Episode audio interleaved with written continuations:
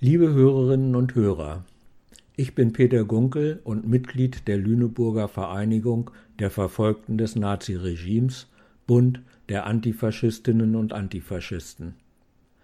Wir wollen mit dieser Sendung auf die Besonderheit des 8. Mai hinweisen, nämlich die des 8. Mai 1945. Es war der Tag der Befreiung vom Faschismus. Die Wehrmacht musste bedingungslos kapitulieren. Der Zweite Weltkrieg war in Europa zu Ende. Dem Schrecken des Nazikrieges und des Faschismus war ein Ende bereitet worden durch die alliierten Streitkräfte, vornehmlich der Sowjetarmee, durch die Partisanen und Widerstandsgruppen verschiedener Länder. Man feierte in allen Auslandshauptstädten Europas, tanzte in Paris ebenso auf den Straßen wie in Amsterdam, Rom und anderswo. Befreit vom Hitlerfaschismus wurde unsere heute 103-jährige Freundin Sonja Bartel, die sich zu jener Zeit mit Eltern und Kleinkind als Jüdin und rassistisch Verfolgte in einem Waldhaus versteckte. Sie sagt rückblickend, endlich, endlich begann für uns ein Leben ohne Angst. Befreit von weiterer Verfolgung wurde Gertrud Rose, die als einzige ihrer Lüneburger Sinti-Familie überleben konnte.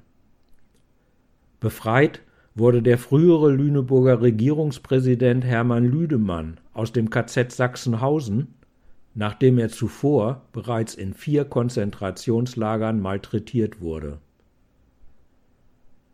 Befreit wurde die Angeklagte Luise, weil ihr Prozess am Lüneburger Landgericht wegen ihres Liebesverhältnisses mit dem belgischen Kriegsgefangenen Robert von den Lüneburger Richtern Tetzner, Karbe, Börner und Rölow sowie Oberstaatsanwalt Kliesch nicht mehr stattfinden konnte. Mitte April 1945. Ebenso befreit vom Faschismus wurden mehrere tausend Zwangsarbeitende, die zuvor in Stadt und Landkreis Lüneburg gezwungen wurden, für die Nazis zu arbeiten und in Lagern am Bahnhof, in der Goseburg, an der Wachsbleiche und bei anderen Firmen gefangen gehalten wurden.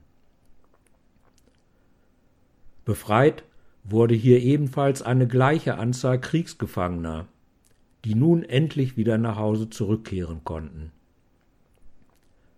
Auch befreit wurden die Gefangenen der Lüneburger Gestapo sowohl aus dem Konzentrationslager Neuengamme, dem Arbeitserziehungslager in Unterlüß, als auch aus dem Gefängnis am Lüneburger Markt. Sie alle und noch viel mehr wurden an diesem 8. Mai 1945 endgültig befreit. Damals wie heute wollen wir die Befreiung feiern. Am 8. Mai eines jeden Jahres. 8. Mai, arbeitsfrei. Zeit für Antifaschismus.